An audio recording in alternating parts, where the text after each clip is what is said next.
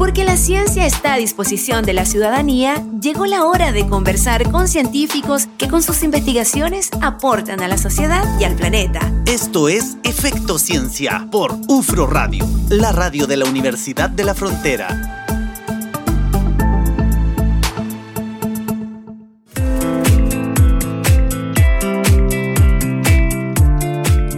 20 con 10 seguimos haciendo Efecto Ciencia como cada lunes aquí en UFRO Radio. Y ya tenemos en línea a nuestro primer invitado de esta edición, el doctor Marcelo Mena, académico de la Pontificia Universidad Católica Valparaíso, eh, director también general de Global Methane Hub. Espero haberlo pronunciado, pronunciado bien.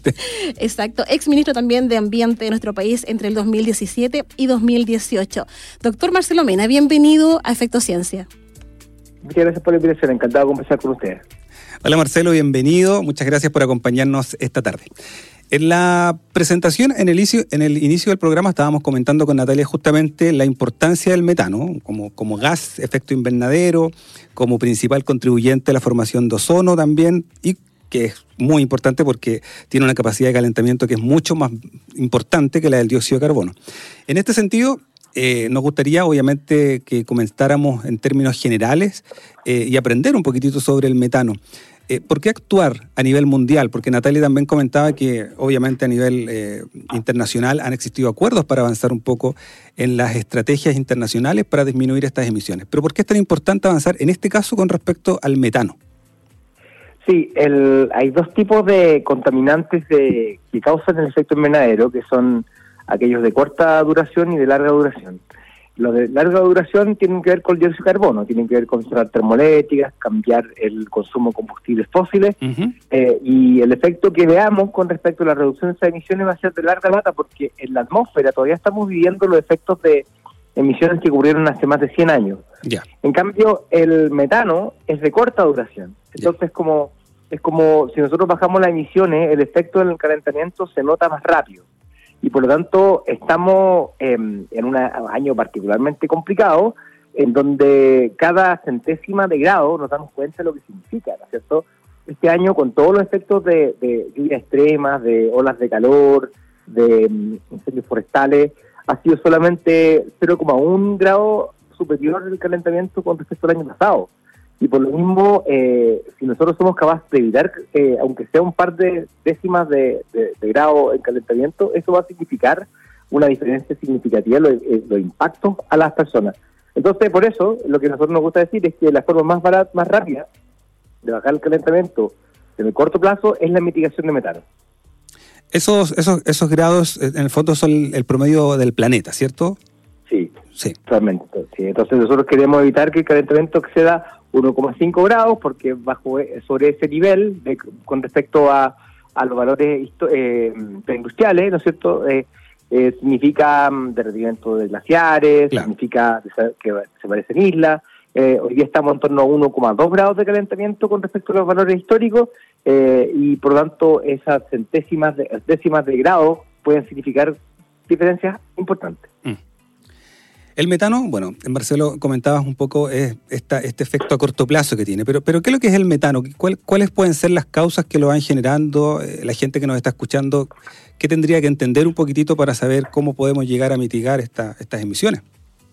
Sí, hay dos tipos de, emisiones de metano, eh, en la, aparte de las naturales, que, también se, dan por la descomposición de la materia orgánica y también el tema del permafrost y otras cosas por el estilo.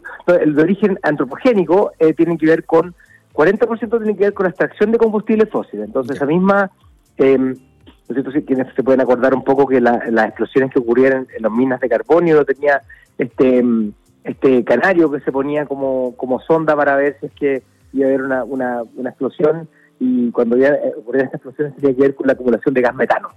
Entonces la extracción de petróleo, de, petróleo y gas y carbón es eh, está asociado a, la, a, la, a las emisiones de metano. Cuando uno está extrayendo el gas natural o el, petróleo, hay una, una serie de gases que salen y muchas veces se ventilan y eso causa un efecto invernadero también. 40% entonces tiene que ver con extracción de combustibles fósiles. Y el 60%, tiene que ver con el tema Eh, y, que eso es eh, residuos y la producción de alimentos. Y en la producción de alimentos fundamentalmente ganadería y arroz. Ya.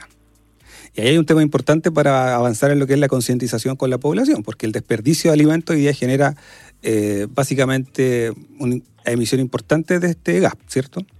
Sí, o sea, la mitad de las emisiones de, gas de efecto invernadero del sistema alimentario, incluyendo metano y otro, es eh, de alimentos que nadie consume. Cerca de un tercio de los alimentos que produce el, el, ser humano eh, nunca se, consumen, se pierden en la cadena alimenticia, ¿no es cierto?, como, como un residuo orgánico, o mm. se descompone en la producción, eh, o bien em, también em, en, en, la basura, ¿no es cierto?, en la basura orgánica. Y en ese contexto eh, también estas emisiones eh, causan malos olores muchas veces, no el metano en sí, pero cosas que se descomponen con él. Y por lo tanto, muchos de los enfoques que tenemos tienen que ver con tratar de eh, dejar beneficios en las comunidades que toman acción contra el metano, a diferencia de otros contaminantes que requieren un esfuerzo global y quizás vemos los efectos. En este contexto, cuando uno mitiga el metano, tiene beneficios que se mantienen localmente. Por ejemplo, eh, hay comunidades que están en la cercanía de la extracción de petróleo y gas y por lo tanto si nosotros bajamos las emisiones de metano, vamos también a bajar las emisiones de benceno que muchas veces exponen a las comunidades de contaminación o explosiones eh, muchas veces. El caso de los residuos, si nosotros hacemos una mejor gestión de residuos, van a haber menos incendios de rellenos sanitarios que hemos vivido lamentablemente en Chile algunas veces, o también eh, los malos olores que causan estos rellenos sanitarios. Si somos capaces, como el caso de Temuco, eh, de poder hacer una mejor gestión de, los residuos, eh, nosotros podemos tener un gana-gana. Ustedes saben que en Temuco no hay un relleno sanitario, esta, esta basura va hasta, por ejemplo, hasta Los, Ángeles, somos capaces de, poder hacer un compostaje que representa más de la mitad de la basura, eh, esos kilómetros recorridos en la carretera que causan accidentes, que causan problemas de contaminación, en Los Ángeles se mitigan. Mm. Entonces todo este enfoque tiene que ver con pensar en las comunidades locales, muchas veces ese mismo basural que tenía eh, Temuco antes que se cerrara, tenía gente que buscaba reciclar eh, cosas dentro de él, ¿no es cierto? Había gente que trabajaba ahí. Bueno, si que no hay residuo orgánico, evidentemente es mucho mejor para las personas que trabajan en reciclaje, eh, porque no se ven expuestos a estas sustancias más nocivas, más desagradables que vienen con la basura. Entonces hay ganas, ganas, y pasa lo mismo finalmente con la ganadería, porque cuando nosotros eh, trabajamos con ganaderos para poder mejorar las prácticas de alimentación, eh, que mejoren la productividad. Cuando un animal está en mejor, con mejores condiciones de bienestar animal, va a tener una mayor productividad. Todas esas cosas van de la mano y por lo tanto todo nuestro enfoque tiene que ver con cómo, qué logra el, que actúa, de manera que esto se haga no solamente por una, un bien común global, sino porque las comunidades en las cuales nosotros habitamos. Marcelo, justamente eso tiene que ver con la siguiente pregunta, ¿no? Eh, eh, las prácticas humanas que generan mayores emisiones de, de metano, ¿no? Está cierto la, alimentación, está la disposición también de los residuos eh, sanitarios también, em, pero hay otras prácticas más que también, por ejemplo la electricidad, ¿no? ¿Qué tanto contamina, qué tanto se incrementan las emisiones de gas metano? Bueno, el, el, gas natural, por ejemplo, ha sido visto como un gas de transición, de reemplazo del carbón. Pero lo que la ciencia ha determinado mediante observaciones cerebrales es que si la fuga del metano, la extracción de petróleo es alta, puede ser em, eh, peor el gas natural que el carbón. Y por lo mismo, eh, eh, lo que nos apunta toda esta infraestructura, todo, este, este trabajo, es que deberíamos acelerar la descarbonización. Pero al mismo tiempo tenemos que trabajar con, con nuestros em, colaboradores, en cierta forma, para que bajen su emisión de metano. Si nosotros vamos a traer gas natural, por ejemplo, de Argentina, eh, tiene que abordar sus emisiones Argentina en cuanto a metano. Y no va a bastar con lo que ellos declaren, porque hay un tren de satélites que está midiendo esta fuga y que va a reportarse de una forma centralizada que permite que entonces las empresas mismas no sean las que declaren sus emisiones, sino que sean lo que observen los satélites, la, realidad que se toma en cuenta. Así que ese, ese es un tema, y también el tema de, de las cocinas a gas.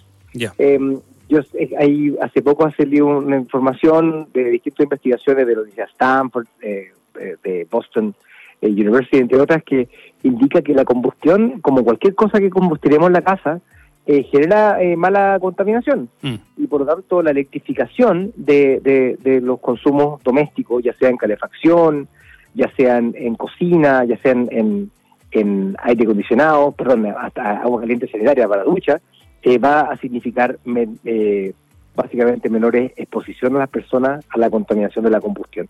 Entonces, de la misma forma que tenemos una preocupación en Temuco por la contaminación que está afuera, Sí. ¿no es cierto?, por la leña, eh, también eh, tenemos que considerar que podemos tener nuestras propias emergencias dentro de la casa al combustionar cosas y por lo tanto tenemos tasas de contaminación que pueden ser equivalentes a lo, a lo que es tener un fumador dentro de la casa. Mm. Y nosotros, bueno, muchas de, de las personas han dejado fumar y las personas que fuman, me imagino que están fumando fuera de la casa. Bueno, eh, tenemos un fumador no, no invitado, muchas veces que es una cocina cuando tú lo tienes más bien ventilado tu casa. Entonces, esas cosas van de la mano eh, en general. De- uno puede hacer cosas domésticamente para poder bajar las emisiones de metano. Un invitado no grato, si que lo pensamos desde este punto de vista medioambiental. Marcelo, queremos seguir conversando unos minutitos más, si es que nos esperas, porque obviamente hay estrategias eh, mediante las cuales se está abordando un poco la reducción y la mitigación de emisiones de gas metano que se están aplicando hoy día y también lo que está haciendo con este Global Methane Hub que queremos aprender un poquitito, ¿ya? Vamos a la música 20 con 21 minutos y seguimos haciendo Efecto Ciencia acá en UFRO Radio.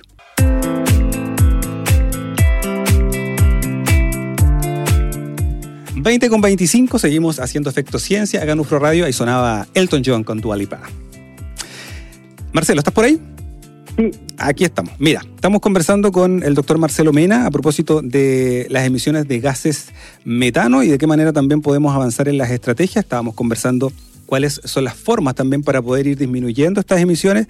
Muchas veces, Natalia, esperamos un poco esto de las políticas públicas, qué es lo que vamos a hacer, cuáles son las estrategias, pero también podemos avanzar desde lamentablemente, claro, uno espera, sí, por supuesto, lamentablemente uno espera que de repente las políticas públicas, los compromisos también como el Acuerdo de París, por ejemplo, cierto, sean como eh, un incentivo, Mm. pero claro, uno también en lo cotidiano puede tomar medidas pequeñitas que, que vayan disminuyendo las emisiones de metano.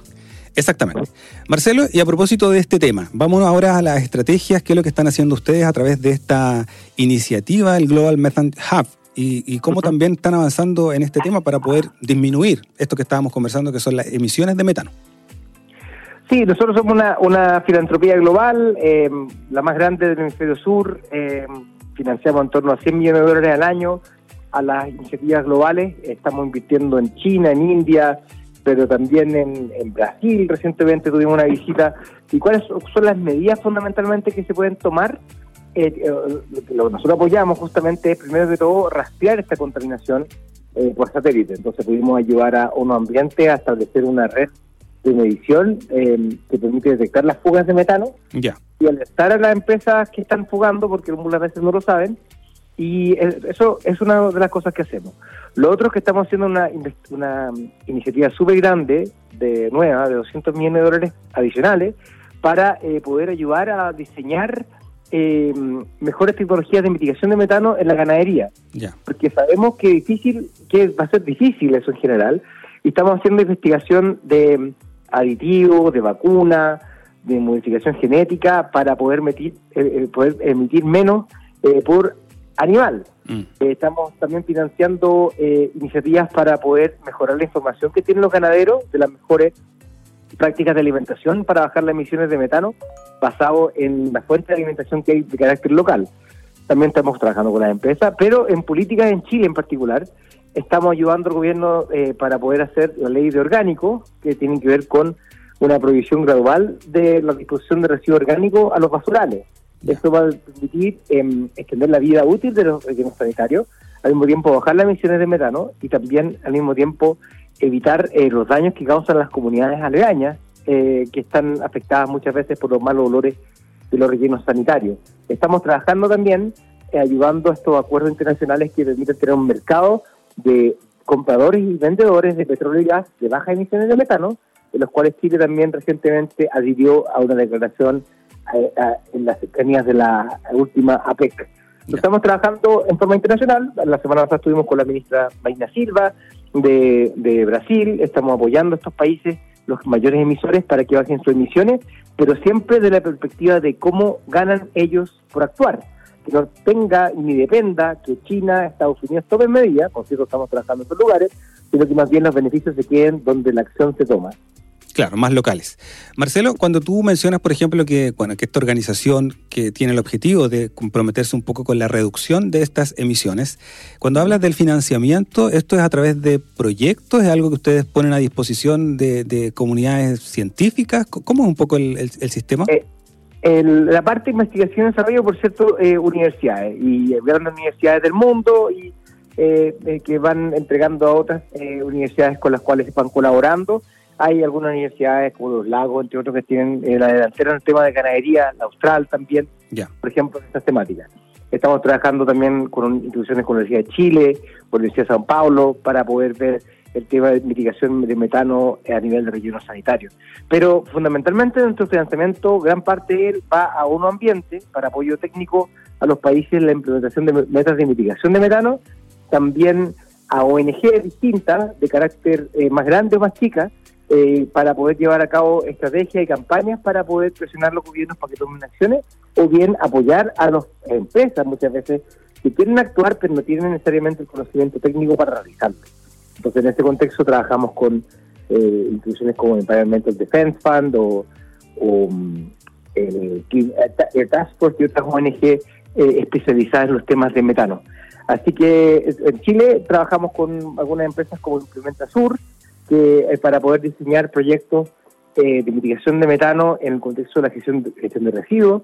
Así que es un enfoque súper amplio, eh, a muchas escalas distintas, pero siempre escuchando a las comunidades para ver cómo se puede mejor ayudar para poder tomar las medidas más efectivas de las cuales ellos también tengan beneficios, que no sea una cosa impuesta desde el extranjero, nada por el estilo, sino que se vean que hay beneficios locales que pueden lograrse. Exactamente. Marcelo, ahora claro, un poco, vimos desde lo general, ¿no? También a lo local. En el caso de Chile, ¿cómo ves tú el avance en la disminución y mitigación también del gas metano? ¿Y con quiénes acá, además de lo que mencionaste, se vinculan con... Hay un comité de ministros, por ejemplo, de sustentabilidad. ¿Trabajan con ellos igual? Sí, o sea, nosotros apoyamos en la ley de que está haciendo el gobierno de Chile en el contexto de la mitigación de, perdón, de, residuo orgánico. Eh, apoyamos técnicamente al gobierno de Chile para poder ser el primer país en Latinoamérica tener una meta de metano específica en, el contexto del Acuerdo París y así estamos apoyando a otros 40 países en ese contexto, pero Chile en ese eh, está más avanzado en cierta forma porque tiene mejores metodologías para poder eh, enfrentar esto. En Chile fundamentalmente eh, las emisiones de metano vienen de los residuos y el segundo nivel de la, de la ganadería. Mm. y en ambos temas se está trabajando. Eh, por ejemplo, con el ministro eh, eh, Esteban Valenzuela, de Agricultura, estamos en una conferencia en abril de, en la cual se trabajó cómo pueden aportar los ministerios de Agricultura a la mitigación de metano.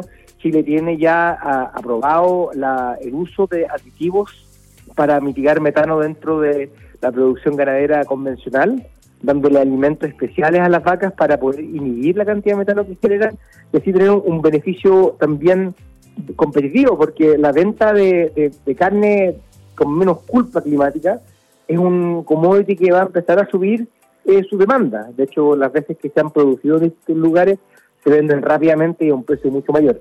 Así que hay, hay múltiples formas de poder trabajar. Chile en esto eh, puede hacer más, por cierto, pero como toda la orden de cosas, ahí está haciendo mucho más que el resto. Y ahí estamos apoyándolo como estamos apoyando ahí a Argentina o Uruguay, Brasil, India eh, o, China. En realidad, donde haya emisiones de metano, ahí estamos tratando de ayudar para que trabajen eh, los políticos locales para poder tomar medidas para mitigarlo. Marcelo, otra consulta. Mencionaste que, igual a nivel internacional apoyan medidas, eh, proyectos en India y en China. ¿Cómo les ha ido con eso tomando en cuenta que son dos de los países que más eh, producen emisiones de metano? Sí, bueno, no, no ha ido bien porque, eh, por ejemplo, China, China quiere tomar tener un liderazgo y competirle a Estados Unidos en la hegemonía climática también.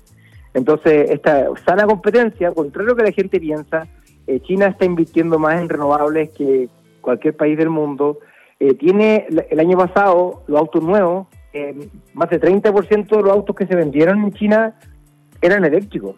Mm. Entonces, en ese contexto... Hay un compromiso. Mm. Tienen un compromiso real y, y en este eh, contexto también quieren bajar esas emisiones de metano porque el mismo relleno sanitario también causa problemas, malos olores o bien eh, también le interesa rebajar la pérdida de alimento para poder así contribuir la mayor seguridad alimentaria. exactamente. Eh, eh, en el caso de India, estamos trabajando a nivel subnacional, es decir, con, con los gobiernos estatales, pero cuando uno, me, me tocó juntarme con el alcalde de Mumbai y le mostré las mismas imágenes del, relleno sanitario de Mumbai, cómo por satélite se podía ver sus altas emisiones, y, y él, yo podía ver en los ojos de este alcalde las oportunidades que veía de poder ver dónde están saliendo los malos olores, cómo taparlo, cómo bajar esas emisiones que pueden significar al final del día un incendio que le causa mal prestigio a, a un país que quiere mostrarse como un líder eh, planetario. y por lo tanto, entonces encontramos con que también les significa lo que están haciendo. El mismo, eh, el mismo primer ministro Modi, ¿no es cierto?, cuando estaba, eh, tiene un plan de la India limpia, en la cual quiere hacerse cargo de esos rellenos sanitarios. Entonces, son cosas que van dentro de las prioridades políticas, pero simplemente no hay por qué decirle metano. Tiene que ver con la dignidad de las personas, cómo viven, a qué se exponen y su calidad de vida al final del día. Al final del día, exactamente. Marcelo, muchas gracias por, por el tiempo y por habernos aclarado todo el tema relacionado con las emisiones, de qué se trata, cuál es nuestra responsabilidad como ciudadanos, como habitantes de este planeta, que no tenemos otro, y, también en qué, cómo estamos avanzando como país para llegar a cumplir estos compromisos también que obviamente importan si es que queremos avanzar en esto de las emisiones y los efectos que ya está, que no están al otro, a, la vuelta de la esquina, están, están acá ya. Muchas gracias entonces por la invitación. que esté muy bien. Un abrazo, Marcelo. 20 con 35, ahora vamos a la pausa y luego ya vamos a cambiar radicalmente de tema, pero vamos a hablar de astronomía con la doctora Catalina Urrejola para aprender un poquitito sobre Marte. Oye, pero del espacio igual se puede ver las emisiones de metano. ¿ah? También, Está, vinculado, está, vinculado. 20 con 35, hasta las 21 horas les acompañamos acá en Efecto Ciencia por UFRO Radio. Porque la ciencia tiene efectos sobre nuestras vidas y nuestro entorno. Esto fue la conversación de la semana en Efecto Ciencia por UFRO Radio, la radio de la Universidad de la Frontera.